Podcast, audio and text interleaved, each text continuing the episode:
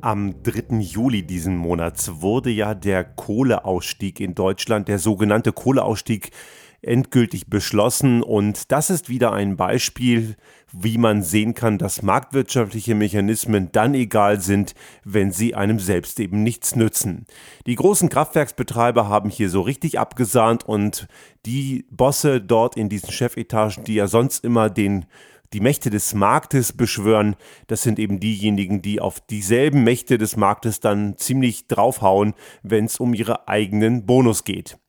Was ist passiert? 2038 soll Deutschland aus der Kohleverstromung aussteigen. Das ist erstmal grundsätzlich gut, dass sie aussteigen, aber erstens ist es viel zu spät und zweitens ist es viel zu lahmarschig. Wie sagte Dietmar Wischmeier und Olli Kalkofe in einer ihrer früheren Comedy-Rollen in den 90er Jahren bei Frühstücksradio, total vermackelt. Das Ding ist also wirklich vollständig an die Wand gefahren. Die Betreiber der Dreckschleudern können sich schön die Hände reiben und die Zeche zahlt mal wieder die Allgemeinheit. Und was mich hier ganz besonders stört, ist, dass immer noch Leute glauben, dass der hohe Strompreis irgendwas mit erneuerbaren Energien zu tun habe. Denn das ist mitnichten der Fall. Dazu kommen wir gleich. Es gibt einige Bürgerinitiativen, gerade in den betroffenen Regionen, wo ja in den nächsten Monaten immer noch Dörfer weichen sollen, um diesen ganzen Dreck zu verbrennen. Die wollen auch bis zum Bundesverfassungsgericht ziehen und ich hoffe, dass sie damit durchkommen, dass das irgendwie noch gestoppt wird, dieser ganze Wahnsinn.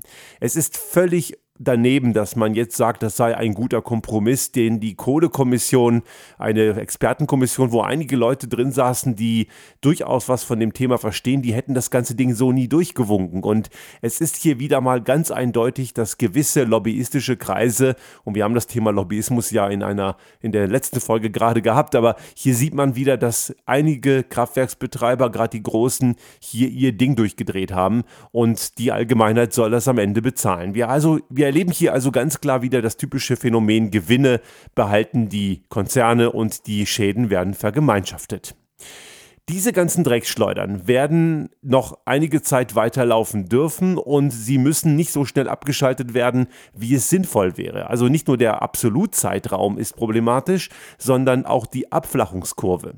Die Kraftwerksbetreiber werden mit bis zu 4 Milliarden entschädigt. Das ist eine riesige Summe dafür, dass diese Drecksschleudern zum Teil längst abgeschrieben sind und ohnehin abgeschaltet worden wären. Das heißt, man kriegt seinen alten Schrott, den man eh hätte loswerden wollen, nochmal vergoldet. Darüber hinaus soll es Milliardenhilfen geben für den Strukturwandel und für die betroffenen Regionen. Das ist ja grundsätzlich gut und dagegen spricht auch erstmal nichts, dass man die unterstützt. Nur erstens hätte man damit schon vor zehn Jahren anfangen müssen. Das ist jetzt genau genommen schon viel zu spät und das wusste man auch schon vor zehn Jahren. Also, dass die Kohleenergie ein Mist ist, das ist nichts Neues. Und auf der anderen Seite merken wir auch hier wieder eine starke Ungleichbehandlung, denn wir reden hier in Summe bundesweit, wenn man die entsprechenden Ruhestandsregelungen mit berücksichtigt, von nicht einmal 20.000 Jobs. Gleichzeitig sind in den letzten Jahren allerdings über eine halbe Million Arbeitsplätze in den erneuerbaren Energien komplett zum Opfer gefallen, weil man dort eben auch massive Fehler gemacht hat. Man hat also erneuerbare Energien erstmal zu sehr gefördert und dann hat man sie schlagartig komplett abgekappt. Die Windenergie ist aufgrund von militanten Windkraftgegnern und nein, das sind nicht nur Grüne, das sind ganz, ganz viele andere auch. Das ist völlig wurscht, das gibt's überall. Diese NIMBYs-Fraktion, Not in my backyard, also Leute, die wollen keine Windräder finden zwar erneuerbare Energien zum Teil ganz gut, auch nicht alle, aber diese Tatsache, dass man jetzt mit so 10H-Regelungen operiert, also die zehnfache Entfernung der Höhe eines, eines Windrads von einer Siedlung, und Siedlungen sind da schon zwei, drei Häuser, damit hat man die Windenergie in Deutschland faktisch komplett eliminiert. Bayern hat das schon vor einigen Jahren getan. Da hat so eine Gruppe komischer Leute irgendwo rund um Nürnberg ist, hat eine Audienz bei Herrn Seehofer bekommen und er hat das vor vielen Jahren schon umgesetzt. Damit ist Bayern als Windkraftland mal komplett eliminiert. Man hat also hier komplett die Windkraft und auch die Solarenergie, die auch in Deutschland wegführend war, das ist mit mittlerweile alles in China. Das sind über 500.000 Jobs, die sind einfach weg und da hat keiner Strukturhilfen hingetragen. Wenn man zum Beispiel in die Region von Bitterfeld kommt, das war früher mal das Solar Valley. Eine der Vorzeigefirmen war Q-Cells. Und es gab auch einige andere. Also Solarzellen aus Deutschland waren mal technologieführend. Das ist heute alles tot. Und da hat man eben keine Milliarden für Strukturwandel und Strukturhilfe und Ausgleich für Verlust von Arbeitsplätzen hingetragen. Und hier sehen, wieder, sehen wir wieder einmal mehr, dass eine wirklich gute Wirtschaft, die auch zukunftsfähig ist, überhaupt keine Lobby hat, beziehungsweise von den Verantwortlichen in Berlin zu wenig gehört wird. Die alten Dreckschleudern, RWE und Co., die bis heute noch immer nicht begriffen haben, worum es eigentlich geht, den trägt man die Milliarden in den Hintern. Und das ist eben sehr schwer zu erklären. Und einige Leute werden dafür auch noch ihre ihr Zuhause verlassen werden müssen, weil irgend so ein schwachsinniger Tagebau, den kein Mensch mehr braucht, eben weiter ausgedehnt werden soll. Schauen wir uns nämlich mal an, wie sinnvoll bzw. unsinnvoll die Kohle ist, dann stellt man fest, es braucht kein Mensch. Auch heute schon können diese Kraftwerke nicht ihre Leistung fahren, weil der Strom in den Netzen durch erneuerbare Energien mehr als genug vorhanden ist. Klar kommt immer die Aussage, die sind nicht grundlastfähig mit den erneuerbaren Energien, aber das ist ja eben ein Weg, den kann man durchaus entwickeln. Und wenn man Grundlast braucht, gibt es weitaus schlauere Möglichkeiten als solche Dreckschleudern. Man muss in Summe auch durch diese durch dieses Ausstiegsszenario allerdings auch schon früher ganz klar sagen, dass die Kohleenergie neben der Kernenergie somit die teuerste Energieform ist, die wir überhaupt haben. Die älteren Hörer in Deutschland werden sich vielleicht noch an den Kohlepfennig erinnern. Das ist eine Abgabe gewesen, die 74 eingeführt wurde und als Verstromungsabgabe die Subvention für den Steinkohleabbau finanzierte.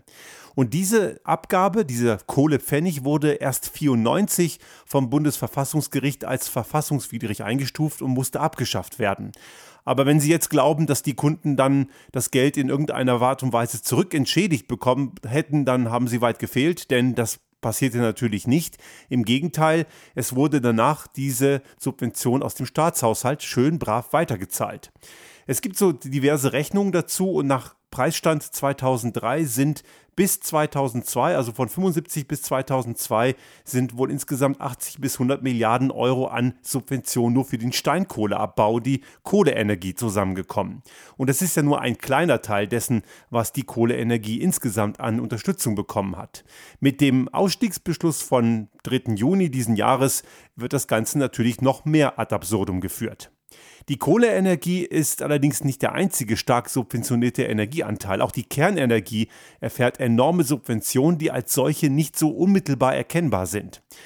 Denn auch ein Kernkraftwerk muss sich keineswegs darüber Gedanken machen, beziehungsweise ihre Betreiber, wo sie am Ende ihren Schrott entsorgen. Denn auch das ist schon geregelt. Es wird am Ende auf den Schultern der Allgemeinheit liegen. Und wie und wo das Ganze passieren soll, wissen wir eh noch nicht. Während jeder Frittenbudenbesitzer sein Pommesfett selber entsorgen muss, so muss der Schrott von einem Kernkraftwerk nicht vom Betreiber entsorgt werden, aber der Betreiber hat über viele Jahrzehnte durchaus damit sehr gute Gewinne gemacht. Auch hier werden wieder Gewinne privatisiert und die Lasten werden sozialisiert. Darüber hinaus sind Kernkraftwerke von der Pflicht einer Haftpflichtversicherung befreit, weil es keine Versicherung gibt, die das Risiko eines Kernkraftwerks tragen würde um den äh, Betrieb von Kernkraftwerken am Ende doch irgendwie hinzubekommen, gibt es einfach diese Versicherungspflicht nicht. Und damit sind den Kraftwerksbetreibern wieder Subventionen zugefallen, die andere eben nicht haben.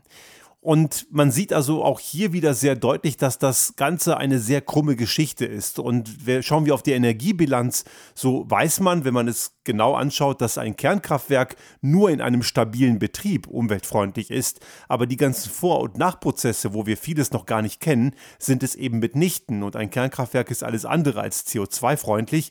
Also in seiner Gesamtbilanz ein ziemlicher Klimakiller. Von den gesundheitlichen Problemen von Menschen, die in der Nähe von Kernkraftwerk leben, mal ganz zu schweigen. Und wenn so ein Ding mal wirklich hochgeht und wir wissen, das ist ja nicht nur ein Problem von sowjetischen Schrottreaktoren, dann sieht es eben richtig schlecht aus. Das Ganze zeigt also, ein wirklich sicheres Kernkraftwerk gibt es gar nicht und ein sauberes Kohlekraftwerk ebenfalls nicht. Ökologisch zumutbar, bezahlbar und auch wirklich betreibbar sind letzten Endes die erneuerbaren Energien. Die machen wirklich preislich gar nicht so viel aus. Es sind etwa um die 3 Cent pro Kilowattstunde. Das Problem ist eben nur, dass auf der Stromrechnung der Posten EEG-Umlage explizit auftaucht mit einem Preis, der deutlich oberhalb dessen liegt, was eigentlich eine Kilowattstunde erneuerbare Energien kostet. Dazu kommen wir gleich. Aber all diese Subventionen für die Kohleenergie oder auch die Kernenergie, die tauchen auf der Stromrechnung Stromrechnung als solche gar nicht auf und zum Teil werden sie auch nicht über die Stromrechnung beglichen, sondern über den Staatshaushalt und das ist am Ende auch wieder der Steuerzahler, also Sie und ich, die die ganzen Gewinne und Milliarden der Kraftwerksbetreiber bezahlen müssen. Wenn also Leute sich hinstellen und die bösen erneuerbaren Energien beklagen, weil sie ja so wahnsinnig subventioniert seien, dann ist das eine ziemliche Mogelpackung. Diese Menschen sind meistens schlecht informiert und oder sie sind informiert und behalten eben die Tatsachen für sich, um am Ende die erneuerbaren Energien schlecht dastehen zu lassen. Man muss in Summe ganz klar sagen, dass die erneuerbaren Energien die mit Abstand am geringsten subventionierte, aber gleichzeitig die umweltfreundlichste und gesündeste Energieform darstellen innerhalb des EEG, und das ist jetzt eben das, was ich schon ansprach, das perfide, innerhalb des EEG bezahlt man als Kunde weit weniger die erneuerbaren Energien, sondern man bezahlt die Tatsache, dass gewisse energieintensive Unternehmen vom EEG ausgenommen sind. Die eigentliche erneuerbare Energie, die Kilowattstunde erneuerbare Energie liegt im Bereich von etwa 3 Cent pro Kilowattstunde. Das ist eben ein kleinerer Teil. Nun kann man sich fragen, warum kostet der EEG-Anteil eben 7 bis 8? Es gibt eben diese Regelung, dass Unternehmen, die sehr energieintensiv sind, um international wettbewerbsfähig zu sein, von dieser Umlage befreit sind. Und das ist das, was man als Kunde letzten Endes hauptsächlich mit dem EEG-Anteil auf der Stromrechnung bezahlt. Nur werden diese Informationen von den Gegnern der erneuerbaren Energien immer gerne verschwiegen, wenn sie es denn überhaupt wissen. Und das ganz Interessante ist, dass gewisse Unternehmen auch von dieser Umlage befreit sind, wo man sich fragt, warum sollen die in einem internationalen Wettbewerb stehen. Wir wohnen hier nicht weit von der Zugspitze und die Zugspitzbahn in Garmisch-Partenkirchen zum Beispiel ist ein solcher Betrieb. Die brauchen die EEG-Umlage nicht zahlen, weil sie eben im internationalen Wettbewerb stehen. Aber ich frage mich ehrlich gesagt, welcher Wettbewerb soll das sein? Wenn man es also wirklich ernst nimmt, dann muss man feststellen, dass der Großteil der EEG-Umlage eine weitere Subvention für Industriebetriebe ist. Also man muss die Kostenwahrheit, wenn man die wirklich sauber abbildet, und jetzt kommen wir wieder zu dem Grundproblem, dass die Klimaschädlichkeit überhaupt gar nicht eingepreist ist, wenn man das noch dazu rechnet, dann verliert die Kohleenergie vollständig. Das wird allerdings wie in vielen anderen Bereichen noch überhaupt gar nicht berechnet. Jetzt, wenn natürlich die Kraftwerksbetreiber rumjammern, dass es Kohlezertifikate oder CO2-Emissionszertifikate gäbe, die sie ja für übel Geld kaufen müssten, das ist eine Lachnummer. Man hat ihnen schon vor vielen Jahren selbige Zertifikate geschenkt und die mussten sie überhaupt gar nicht kaufen. Sie haben sie sogar noch mit Gewinn weiterverkauft. Es ist also letzten Endes alles eine ziemliche Farce. Für die Klimaschutzbemühungen ist das Ganze natürlich ein Desaster. Wir wissen natürlich, dass es auch viele andere Bereiche gibt, die in Sachen Klimaschutz problematisch sind. Und wahrscheinlich wird das wieder eine Steilvorlage für diejenigen sein, die meinen, die müssten mit ihrem alten Diesel weiter rumstinken. Das ist es natürlich nicht. Nur weil es jemand gibt, der noch schlimmer ist, rechtfertigt das nicht das eigene Fehlverhalten. Aber wenn es um die Klimaschutzziele gibt, das Pariser Abkommen, da hat Deutschland mit dem Kohleausstieg, der eigentlich kein richtiger Kohleausstieg ist, damit sich einen Bärendienst erwiesen. Das Ding ist komplett nach hinten losgegangen und alle, wirklich alle seriösen Experten sagen eindeutig, dass damit die Klimaziele nicht zu schaffen sind. Und das Ganze nur, weil ein paar Gierhammel in den Konzernen der großen Kraftwerksbetreiber den Hals nicht voll genug kriegen.